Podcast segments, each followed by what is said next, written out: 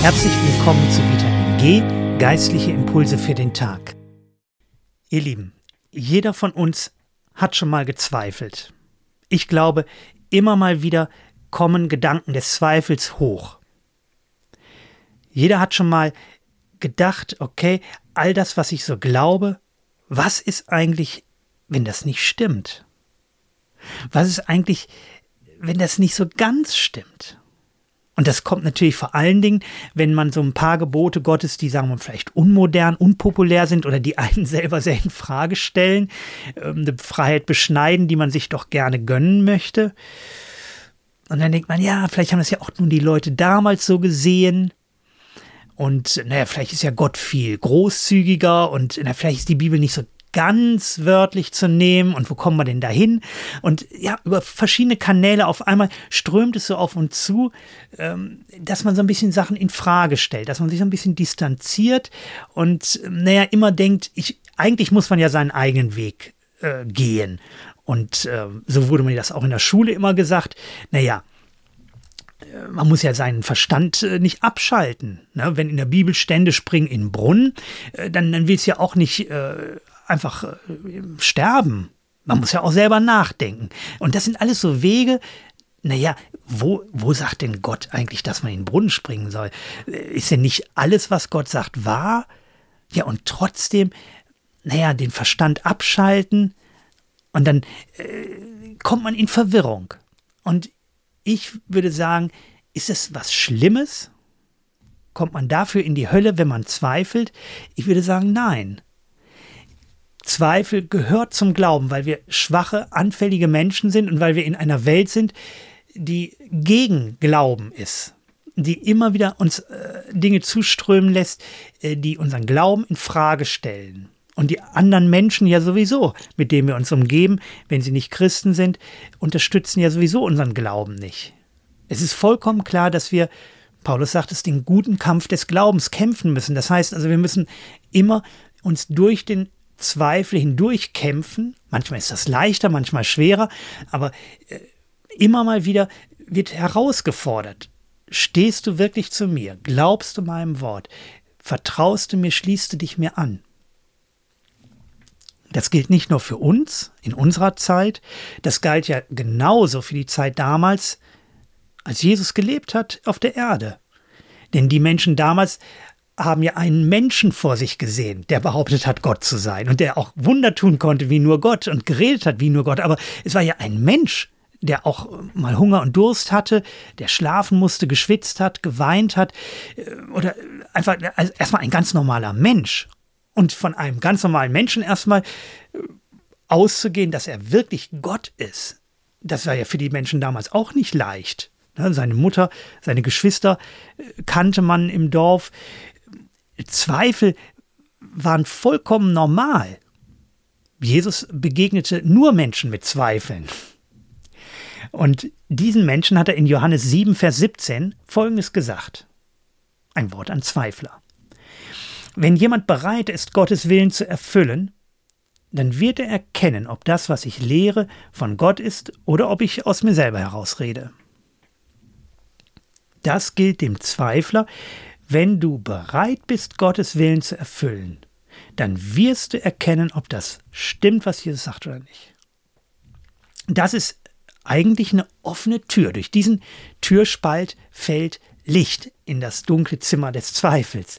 Wenn du bereit bist, Gottes Willen zu erfüllen, dann wirst es, es ist der Weg zur Erkenntnis, zur Sicherheit, zum Frieden, zu dem, dass du wirklich sattelfest bist und sagst, okay, ich bin wieder angekommen bei dir. Mein Herz ist im Frieden und ich freue mich, Jesus, ich, ich bin wieder da, wo ich sein sollte. Und du bist wieder da, wo du bist, äh, sein solltest, nämlich Gott über alles und ich vertraue dir.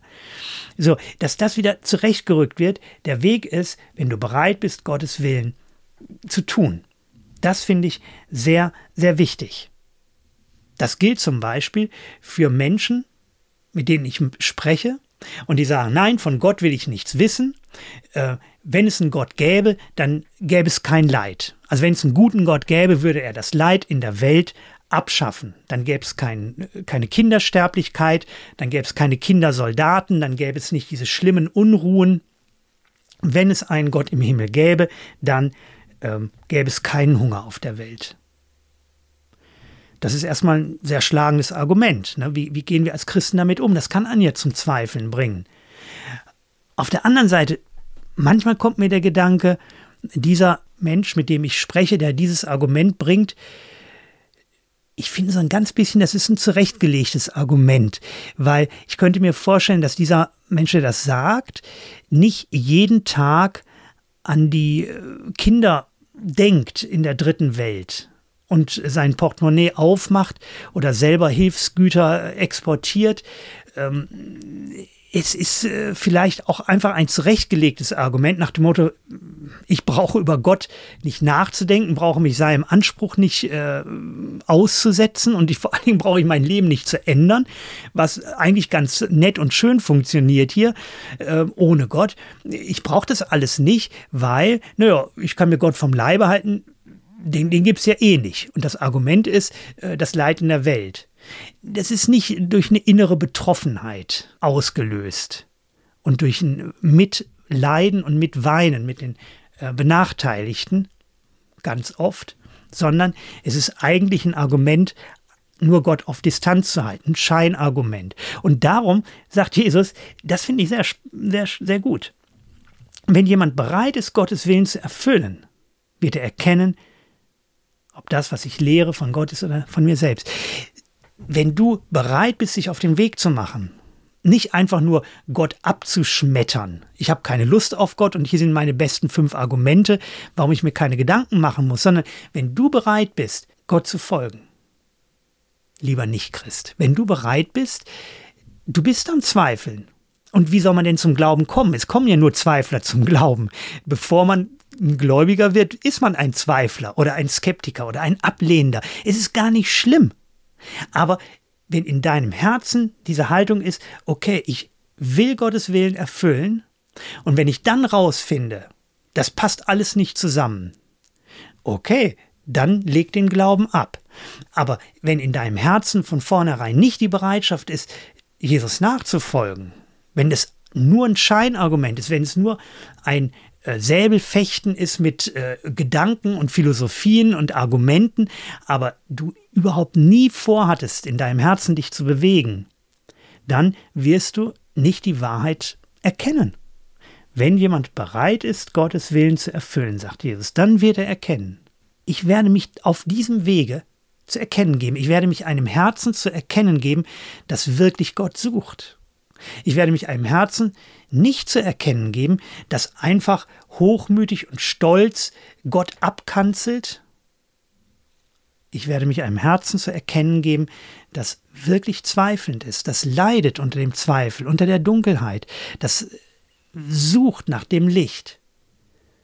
Insofern könnte es sein, dass unsere ganzen äh, astrologisch interessierten Menschen in Lübbecke, die Menschen, die ähm, auf diese äh, mysterischen Wege sich begleiten lassen und äh, durch Steine und durch das Umarmen von Bäumen ähm, irgendwelche spirituellen Dinge erfahren, äh, Menschen, die ähm, sich ausstrecken in alle Arten von spirituellen Weisen und, und Religionen und Erfahrungen, Menschen, die wissen, dass es irgendeine höhere übersinnliche Macht gibt, Menschen, die da auf der Suche sind, das sind gerade die Menschen, die Jesus anspricht. Wenn du bereit bist, Gottes Willen zu erfüllen, wenn du wirklich diesen Test machst, wenn du ein offenes Herz hast und sagst, ich möchte das in mein Leben hereinnehmen und wenn sich die Macht Gottes wirklich an mir erweist, wenn eine Klarheit kommt, wenn ich dem Schöpfer des Himmels und der Erde wirklich begegne, dann will ich es tun wenn deine Wahrheit ist, ich will sie in meinem Leben haben.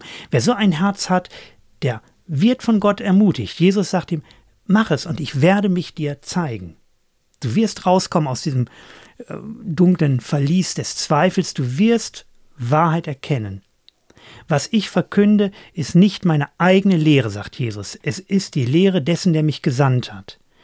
Wenn jemand bereit ist, Gottes Willen zu erfüllen, wird er erkennen, ob das, was ich lehre, von Gott ist oder ob ich aus mir selbst herausrede. Es ist von Gott und darum wird Gott sich dir erweisen und Gott wird zu dir kommen und dein Leben einzigartig bereichern. das tun, was kein Mensch zu tun vermag, keine Ideologie, kein Glaube, keine Politik, keine Philosophie, das, was nur Gott kann. Gott hat gesagt, ich verspreche dir das, ich werde, wenn dein Herz offen ist, ich werde zu dir kommen. Die Voraussetzung ist, um den Willen Gottes zu erkennen, dass man bereit ist, Jesus zu folgen.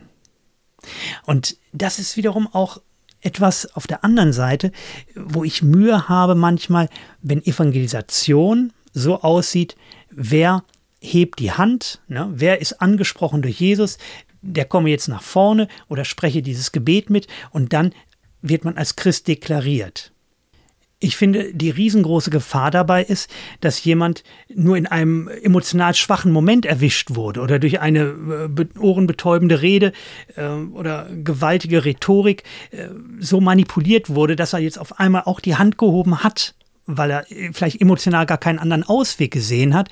Ähm, und ich habe den Eindruck, Jesus ist vollkommen freilassend. Der macht, der macht solche Sachen nicht. Vollkommen freilassend. Der ist ganz innerlich in Ruhe und lädt jeden herzlich zu Gott ein. Und er sagt, das ist der Weg, bitte überleg dir das. Wenn du das machen möchtest, wenn du so leben möchtest, ich werde dir sagen, der übernatürliche Gott wird sich dir vorstellen und du wirst eine innere Gewissheit bekommen. Aber ähm, Jesus manipuliert Menschen nicht. Was er sagt ist, du musst eine klare Entscheidung treffen. Nämlich, wenn jemand bereit ist, Gottes Willen zu erfüllen.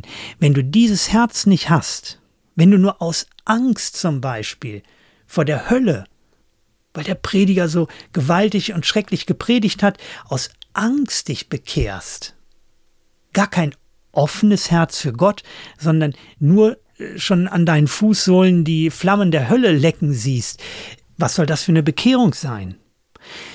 Ich sehe, dass Jesus Menschen ganz ruhig und freundlich einlädt, Dinge zu überdenken, eine Entscheidung zu treffen und zu prüfen, in meinem eigenen Leben erweist sich Gottes Wahrheit als Wahrheit, dann will ich Gott folgen. Erweist sich das nicht, dann springe ich eben wieder ab. Damit ehrt Jesus ja auch jeden Menschen und sagt, du kannst diese Entscheidung treffen, du kannst Gott erkennen, du kannst Gott wirklich erkennen, Gott wird sich dir zu erkennen geben. Du wirst sehen, ob das, was ich sage, ob das zum Leben führt, ob das dein Leben bereichert oder nicht. Tu es mal. Und das ist so ein Aspekt, der manchmal in der Evangelisation untergeht. Äh, tu es mal. Wer bereit ist, Gott zu folgen, das sind die Menschen, die Jesus folgen. Und die anderen bleiben eben zu Hause sitzen. Das ist ja so wie jemand, der sagt, ich habe Hunger gib mir zu essen. Und dann gibt ihm jemand Saatkörner. Und dann sagt er, ne, ich, ich wollte Brot, nicht, nicht Saatkörner. Wenn du mir was zu essen gibst, esse ich das Brot. Und wenn du mir nicht Brot gibst, dann will ich auch deinen Saatkörner nicht. Und die Herausforderung im Glauben ist die, du kriegst Saatkörner, du kriegst den Willen Gottes gesagt im Wort Gottes. Tu das, säh das aus Du musst dich aus dem Sofa erheben. Du musst es tun. Und wenn du es aussäst, in die Erde legst, dir die Hände schmutzig machst, arbeitest, dann wird etwas wachsen. Und du wirst sehen, dass was wächst, ist Korn, das du zu Brot verarbeiten kannst. Dann ist es wirklich, du hast eine großartige Ernte. Und du wirst genug haben bis an dein Lebensende, wenn du es weitermachst. Aber ähm, wenn du nicht rausgehst, wenn du auf deinem Sofa sitzen bleibst, dann hast du kein Brot. Und ich glaube, das ist ganz wichtig, Christen auch zu ermutigen, wenn du Nachfolger Jesu sein willst, heißt das, du bist ein Nachfolger. Das heißt, du tust das, was Jesus sagt. Du bist jemand, der hört und das Gehörte in die Tat umsetzt. Wenn du in diesem lebendigen Kreislauf bist, eingebunden in den Segen Gottes, und es ist vollkommen klar, dass Frucht wächst und dass es ein gesegnetes und reiches Leben wird, und der dritte Mensch, äh, zu dem ich sprechen möchte, ist der, wenn du wirklich Christ bist, aber manchmal packt dich die Furcht. Willst du wirklich Gott konkret nachfolgen, ganz konsequent? Ähm, hast du deinen Willen wirklich total Gott ausgeliefert oder lässt du dir immer auch noch Hintertüren? Bist du dir manchmal nicht ganz im Klaren, ob total seinen Willen Gott auszuliefern, ob das nicht auch gefährlich ist? Dass du manchmal nicht weißt, was sind die Konsequenzen? Was könnte das bedeuten? Zögerst du? Manchmal scheust du zurück, dich ganz Gott hinzugeben. Dann überlege, ist es Gott wert, sich ihm hinzugeben? Ist es Gott wert? Ist er von seiner Liebe her, von seiner Wahrheit, von dem, wie du ihn bisher kennengelernt hast, ist er es nicht wert, ihm zu vertrauen? Selbst in einer Frage, die du nicht so gern aus der Hand gibst, wo es sehr äh, schmerzhaft werden könnte, wenn das schief geht. Überleg dir, wer Gott ist, wie du ihn kennengelernt hast, wie er sich dir gezeigt hat, auch in vorhergehenden Lebensphasen. Ob er es nicht wert ist, ihm zu vertrauen. Gerade wenn du nicht weißt, aber du weißt ja auf der anderen Seite auch nicht, wie der Weg ohne ihn funktioniert, abseits des Wortes Gottes. Du hast aber die Gewissheit, wenn es wirklich dieser liebende, gütige Gott ist, der dir verheißen hat, der in euch angefangen hat, das gute Werk, der wird es auch vollenden. Er wird dich ans Ziel bringen. Er hat das versprochen. Er ist doch dein Vater. Er wird in Liebe auf dich aufpassen und er wird es gut machen mit deinem Leben. Du wirst nicht klagen und zu kurz kommen. Niemand, der sich ganz auf Gott verlassen hat, wird jemals klagen und am Ende sagen, hätte ich doch mal. Nein, jeder wird Gott rühmen und sagen, ich danke dir, Vater, dass ich an deiner Hand durchs Leben gehen durfte. Wenn du manchmal Zweifel hast, Zweifel sind normal, lass dich durch Jesus ermutigen in deinen Zweifeln, wenn du bereit bist, Gottes Willen zu erfüllen. Prüf dein Herz. Willst du es wirklich? Willst du wirklich Gott folgen? Wenn es wahr ist, wenn er mich an dieses Ziel bringt, bin ich dann wirklich bereit, Gott zu vertrauen. Dann wirst du es erkennen dann wirst du erkennen, ob das, was ich lehre, von Gott ist oder ob ich von mir selbst aus rede. Es ist kein ungedeckter Scheck, es ist die Wahrheit Gottes. Und du darfst darauf vertrauen und ich darf darauf vertrauen und unsere Kinder dürfen darauf vertrauen. Das ist der Fels der Ewigkeiten, der niemals verrückt wird. Am Ende der Zeit ist das das Einzige, was bestehen bleibt.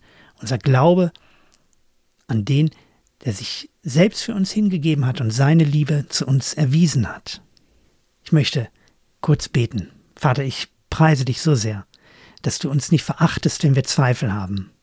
Ich preise dich dafür, dass du uns annimmst und dass du uns Zuversicht gibst und dass du neu den Glauben in uns wächst und den Glauben dadurch, dass du uns zeigst, dass dein Weg wahr ist und dass du dich in uns erweist und dass die Klarheit zunehmend ist.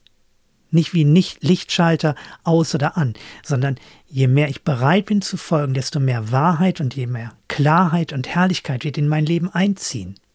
Weil du dann da bist, Herr. Ich möchte dieses Herz haben, das dich ehrt und dir vertraut. Amen.